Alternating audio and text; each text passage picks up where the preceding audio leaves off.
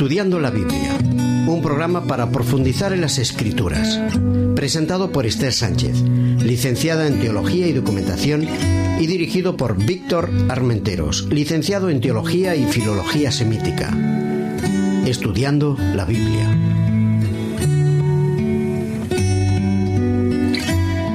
Queridos amigos, nos encontramos de nuevo para presentaros nuestro programa Juan el Evangelio Amado. Estamos ya en el tema número 11 de esta serie de estudios que estamos realizando y el título de hoy es El Espíritu reemplaza a Jesús. Y con nosotros, como siempre, nuestro profesor Víctor Armenteros. Hola, buenos días, Esther. Le damos la bienvenida, ¿qué tal? Muy ¿Cómo bien. va todo? Muy bien, aquí ¿Qué nos presentarás hoy? Pues un texto muy bonito que nos habla de la proyección de, de Jesús, cómo Jesús proyecta más allá de su persona, en el Espíritu, y la esperanza que eso genera en nosotros, ¿no? Muy bien. Eh, va- la lectura que os invitamos a realizar hoy se encuentra en Juan capítulo 14 y los versículos del 1 al 31. Leyendo la palabra.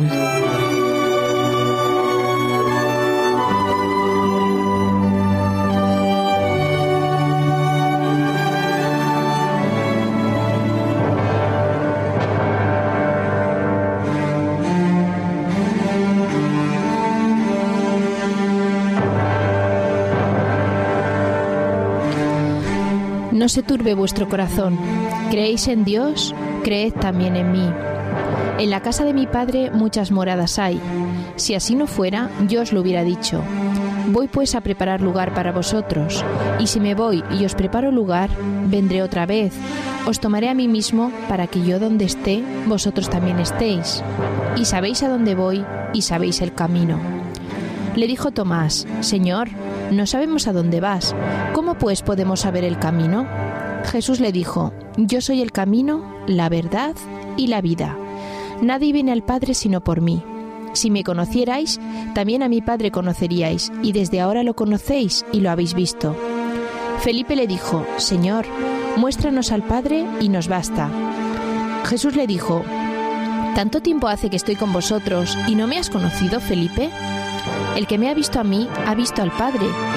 ¿Cómo pues dices tú, muéstranos al Padre? ¿No crees que yo soy en el Padre y el Padre en mí? Las palabras que yo os hablo no las hablo por mi propia cuenta, sino que el Padre que vive en mí, Él hace las obras. Creedme que yo soy en el Padre y el Padre en mí. De otra manera, creedme por las mismas obras. De cierto, de cierto os digo, que el que en mí cree las obras que yo hago, él también las hará, y aún mayores hará, porque yo voy al Padre. Todo lo que pidáis al Padre en mi nombre, lo haré, para que el Padre sea glorificado en el Hijo. Si algo pedís en mi nombre, yo lo haré. Si me amáis, guardad mis mandamientos, y yo rogaré al Padre y os dará otro consolador, para que esté con vosotros para siempre. El Espíritu de verdad, al cual el mundo no puede recibir porque no lo ve ni lo conoce, pero vosotros lo conocéis porque vive con vosotros y estará en vosotros. No os dejaré huérfanos, volveré a vosotros. Todavía un poco y el mundo no me verá más, pero vosotros me veréis, porque yo vivo, vosotros también viviréis. En aquel día vosotros conoceréis que yo estoy en mi Padre, y vosotros en mí y yo en vosotros. El que tiene mis mandamientos y los guarda, ese es el que me ama. Y el que me ama será amado por mi Padre, y yo la amaré y me manifestaré a él. Le dijo Judas, no el Iscariote, Señor, ¿cómo es que te manifestarás a nosotros y no al mundo? Respondió Jesús y le dijo, El que me ama, mi palabra guardará, y mi Padre lo amará, y vendremos a él y haremos morada con él. El que no me ama, no guarda mis palabras, y la palabra que habéis oído no es mía, sino del Padre que me envió. Os he dicho estas cosas estando con vosotros, pero el Consolador, el Espíritu Santo, a quien el Padre enviará en mi nombre, Él os enseñará todas estas cosas y os recordará todo lo que yo os he dicho. La paz os dejo, mi paz os doy. Yo no os la doy como el mundo la da. No se turbe vuestro corazón ni tenga miedo. Habéis oído que yo os he dicho, voy y vuelvo a vosotros. Si me amarais os habríais regocijado porque he dicho que voy al Padre, porque el Padre es mayor que yo. Y ahora os lo he dicho antes que suceda, para que cuando suceda creáis. No hablaré ya mucho con vosotros, porque viene el principio de este mundo, y él nadie tiene en mí. Pero para que el mundo conozca que amo al Padre, y como el Padre me mandó, así hago, levantaos y vámonos de aquí.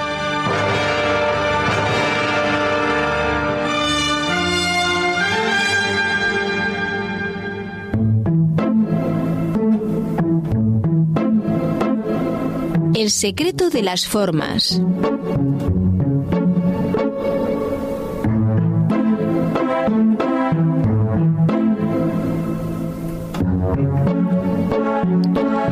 Nos encontramos con un texto extenso, con diferentes perícopas, pero marcado por una técnica muy interesante que casi rige todo el texto. Es la de las instrucciones y a su vez las respuestas de Jesús basadas en las preguntas que le van a hacer sus discípulos. Yo te quería hacer una pregunta, Esther. Vamos a ver. Cuando entramos en un diálogo con alguien, hay situaciones en las que una pregunta puede ser de varios tipos. ¿Tú cómo la considerarías una pregunta en un diálogo? Puede ser directa, indirecta. Hay preguntas que pueden ser directas, indirectas, con doble intención, más sencillas, que solo expresan lo que quieren expresar, pero hay otras que, que y también según la entonación en que se den, pueden parecer, pueden tener un sentido o pueden tener otro, ¿no? Bien, esto es lo que la pragmática indica que hay veces en que hacemos algo que queremos decir directamente, pero otra vez la situación de alrededor nos hace decir una frase que tiene mucho más sentido que lo que estamos diciendo. ¿Se te Claro. algún ejemplo? Según las circunstancias. Pues no sé, por ejemplo, si yo te pregunto, ¿a ¿cuánto cuesta el pan? Por Vale. ejemplo. Pues es una ¿O qué tiempo hace? Si es en una panadería y yo pregunto cuánto cuesta el pan, pues obviamente lo que queremos saber es el precio. Pero ¿a cuánto está el pan? En un discurso político, cuando alguien de la oposición está echándole en cara, por ejemplo, que ha subido el, el precio de la vida, es mucho más que preguntarle lo que Claro, lo que le vale estás acusando, exacto. A mí me pasa que con eso del tiempo es muy divertido. Porque qué tiempo hace o qué buen día hace, usualmente mm, lo preguntamos no precisamente para saber el tiempo, sino porque no sabemos cómo salir de una situación. Es un comodín que utilizamos, ¿no? Claro, para intentar estás en, en un lugar incómodo, no sabes qué decir, ¿eh? qué buen tiempo hace. Para un agricultor sería muy Entonces- importante porque tiene que saber realmente qué tiempo hace, ¿no? Sí, O- pero no siempre es así. Bueno, aquí nos encontramos con algunas preguntas de ese estilo, que van a marcar la respuesta y la instrucción de Jesús. Nos encontramos preguntas, respuestas de Jesús. Jesús hace una introducción, por ejemplo, sobre el camino, a lo que Tomás, a quien ya conocemos porque sabe mirar las cosas desde fuera, no siempre tiene la habilidad, el hombre la aprendería con el tiempo de ver lo que hay dentro, dice, Señor, no sabemos a dónde vas. ¿Cómo pues podemos saber el camino? ¿Quería alguna intención? No, yo creo que aquí este hombre es directo, es, es en cierta medida ingenuo, no se sabe muy bien cómo reaccionar. Felipe, que es mucho más dispuesto, va, va a marcar. Le dice, Señor, si es posible, muéstranos al Padre que ya nos basta. O sea, nosotros no necesitamos más. Esa se- serie de instrucciones se van a marcar con otra pregunta, en el versículo 22. Judas, no, el Iscariote, porque no está en la sala, ha salido ya el Iscariote, va a traicionar a Jesús. ¿Cómo es que te vas a manifestar a nosotros sino al mundo? Ah, ¿qué hay ahí? ¿Había interés por parte de este Judas de algo más? Bueno, Jesús, Jesús entra en el diálogo y hace una explicación muy bonita acerca de su relación con el Padre. Es curioso porque toda esta serie de textos concluyen con, una, con un mandato. Levantaos, vámonos de aquí. Vamos a terminar pronto toda esta serie de discursos. Vamos a ir hacia lo importante. Eso hacia lo que van a ir próximamente es hacia la crucifixión. Ahí es donde van a entender ellos. En la muerte y resurrección de Jesús, ellos van a entender donde no habían llegado a entender. Donde surgen esta serie de preguntas intencionadas o no. Es muy interesante porque es una, un secreto de las formas que nos ayuda a ver que no siempre los discípulos comprendían totalmente a Jesús o que tenían otros intereses.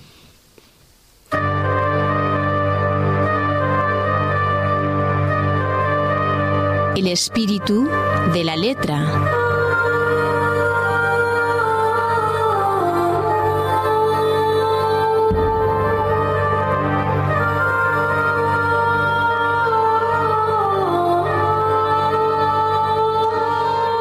texto, que es una progresión hacia Dios, hacia el camino de Dios, vamos a encontrar dos etapas. Cómo Jesús está preparando ese camino, ese camino que lleva al Padre, y quién va a ser el guía cuando Jesús no esté. Jesús va a advertir que se va a marchar, que no va a estar con ellos, pero va a dejar a alguien en su lugar. No quisiera adelantar esta imagen, quisiera que fuésemos los primeros versículos del, del capítulo 14, sobre el versículo primero. No se turbe vuestro corazón, no estéis preocupados, sería la mejor traducción. No estéis afligidos. ¿Creéis en Dios? ¿Creed también en mí? En la casa de mi padre hay mucho lugar para todos, hay muchas moradas. Si no fuera así, yo os lo, lo habría dicho ya os lo había comentado, es una idea muy bonita. Tened certeza, tened confianza. Vamos hacia un lugar donde todos cabéis. Todos. Todos los que quieran ir hacia ese lugar caben. No hay ningún problema. Yo voy a prepararos el lugar. Voy a anticiparme. Voy a ir antes que vosotros para prepararos ese sitio. Me iré, prepararé el lugar y volveré otra vez. Estad tranquilos, no estéis preocupados. Porque vosotros sabéis dónde voy y sabéis el camino. Y los discípulos se preocupan. Sobre todo Tomás, que es un hombre que mira solo de manera externa, dice, Señor, no sabemos dónde, dónde vamos, sabemos el camino. Y Jesús contesta con una de las frases más bonitas del Evangelio. Yo soy. Ese yo soy que nos recuerda a la zarza ardiente. Yo soy el camino, la verdad y la vida. Interesado en el mundo semita, yo no puedo evitar estas tres palabras que son preciosas, el camino. Y me intento imaginar cuál fue la palabra que él dijo, porque él hablaría en arameo con sus discípulos, a sus discípulos. ¿Cuál fue? Porque hay muchas palabras para decir camino. Igual que nosotros la tenemos, no es lo mismo un sendero, no es lo mismo un carril, no es lo mismo algún tipo de, de camino rural que, que una autovía, que una autopista. ¿Cuál es el camino? es que la vida, el seguimiento a Jesús es un carril, algo que se hace a costa de elementos pesados. Es una autopista en la que vamos muy rápido sin pensar muy bien dónde vamos. Si el término estuviese vinculado con Derek, un término hebreo, es muy bonito la imagen que genera. Imaginaos época de cosecha. Los cosechadores se levantan por la mañana, la mies de los campos, llena los campos, no hay caminos. Y uno va por la mañana, el primero, pasa por un lateral de los campos, aplasta algunos, algunos restos de esa mies, luego viene otro, luego viene otro. Y al final del día hay un pequeño sendero en ese camino. Un sendero que alguien ya ha caminado antes. Abierto el camino. Cuando Jesús dice yo soy el camino, yo me lo imagino así. No es un camino hecho el que vamos todos juntos, es un camino que Jesús comenzó hace tiempo, delante de nosotros, allanándolo, preparándolo para nosotros. Soy la verdad. Qué fuerte. En esta época que vivimos posmoderna, en que todo parece confuso, en que los valores a veces están equívocos, a veces lo están, e incluso cuando hemos creído que eran cierta tendencia, pero en una época en que la incertidumbre es una base, Jesús dice yo soy la verdad, en absoluto. Y ambas cosas conducen a la vida. Yo soy la vida. Es muy interesante porque Jesús habla siempre de vida. Y la definición de Dios, si vinculamos a Dios con la raíz Jaya, es el de la vida. Y todo este método que es Jesús, lo que es, deriva en el Espíritu.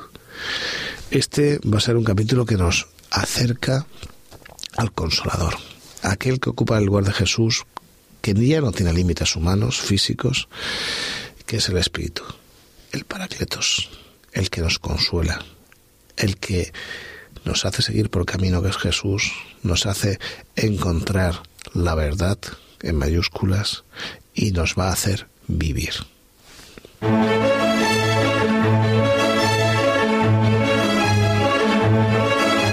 Otras miradas, otras lecturas.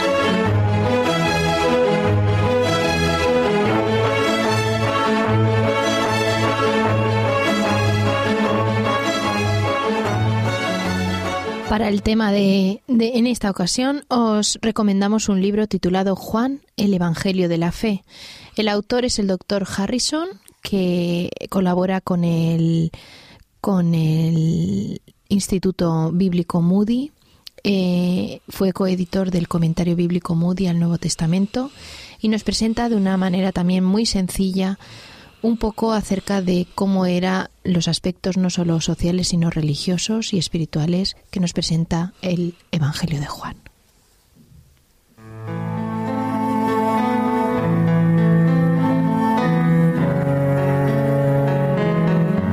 Releyendo la palabra.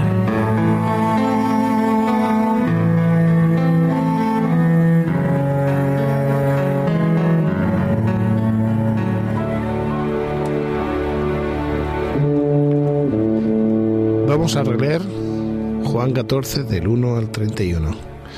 Y ojalá que ese espíritu del que habla el texto os embargue.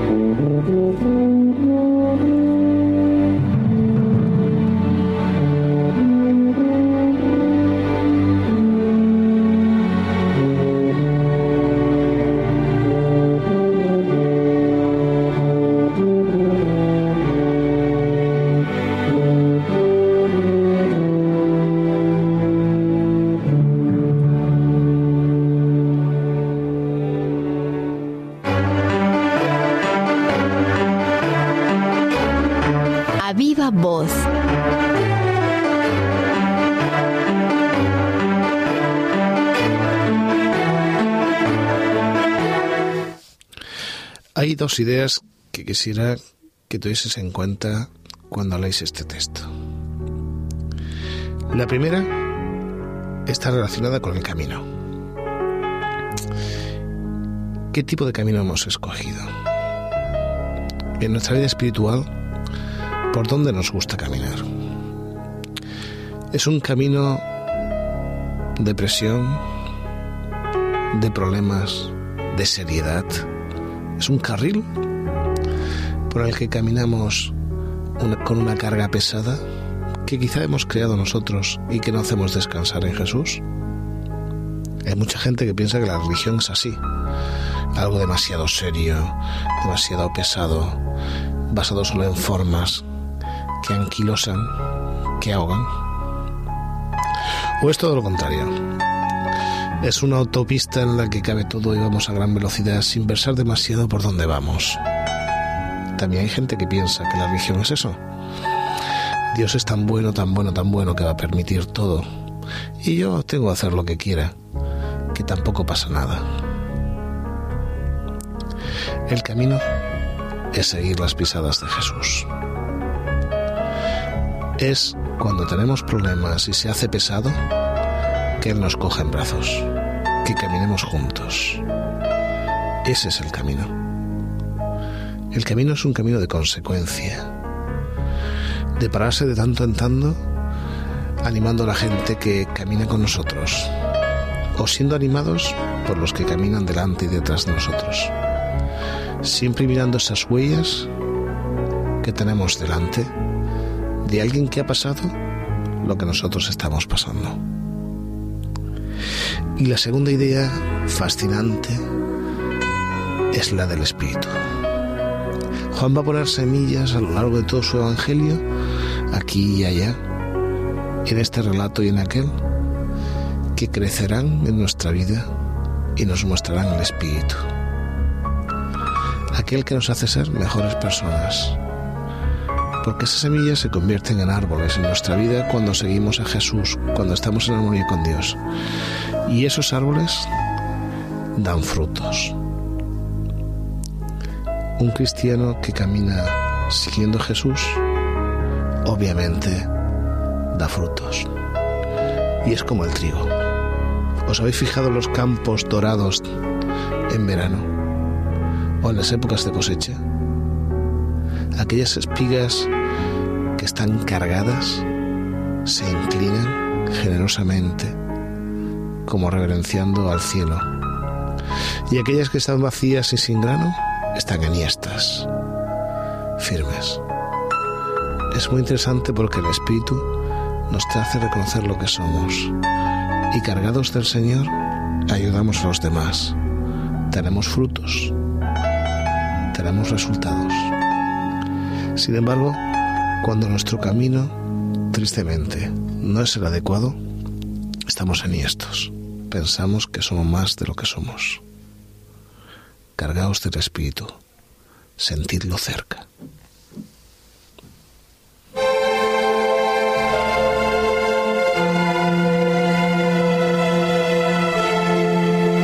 De todo corazón.